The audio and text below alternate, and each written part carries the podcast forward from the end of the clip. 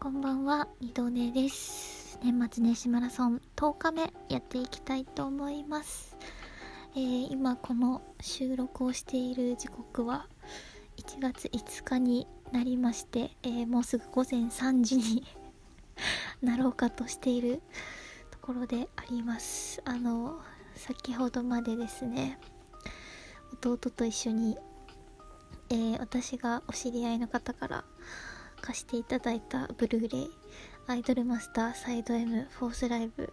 埼玉スーパーアリーナ1日目2日目を えー飛ばし飛ばしなんですけど一部なんですけど見ておりました、えースマイルパスポートとドリームパスポートということで。いやすごいね。楽しかったですね。あの弟も知ってる曲もあったし私もあのユニット曲を中心にちょっと拝聴拝聴拝見したんですけど楽しかったな。ちょっとサドライとか他の ライブの円盤が欲しくなってしまって。はいまあそんなことはいいとしてえー、マラソン10日目のお題は明日の自分にエールっていうことでそうですね。明日から私も明日から仕事始めですね、えー、明日からお仕事という方も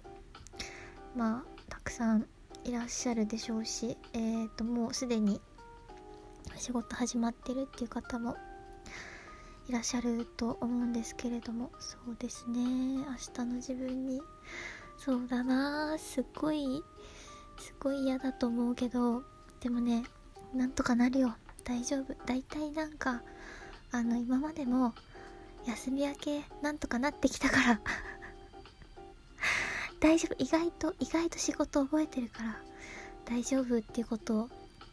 伝えたいですね。うん。結構私はあの長期休暇まあ長期って言っても去年結構長期休暇えっ、とゴールデンウィークかゴールデンウィークが10連休ぐらいあったじゃないですか。ああいうまあそこまでいかなくてもちょっと長いちょっと長めのお休みがあると私はこうもう仕事に復帰するのが怖くてしょうがないくなってしまうタイプなんですね。こうもう仕事忘れてたらどうしようとかちゃんと仕事できるんだろうかとかすごい 考えてしまうんですけど。うんでもね意外と大丈夫だし今までも大丈夫だったから きっと大丈夫なはずということを、えー明日の自分へのエールとしてお話ししておきたいと思いました。ということで、えー年末年始マラソン10日目は明日の自分へのエールをお話ししてみました。二度寝でした。ではでは。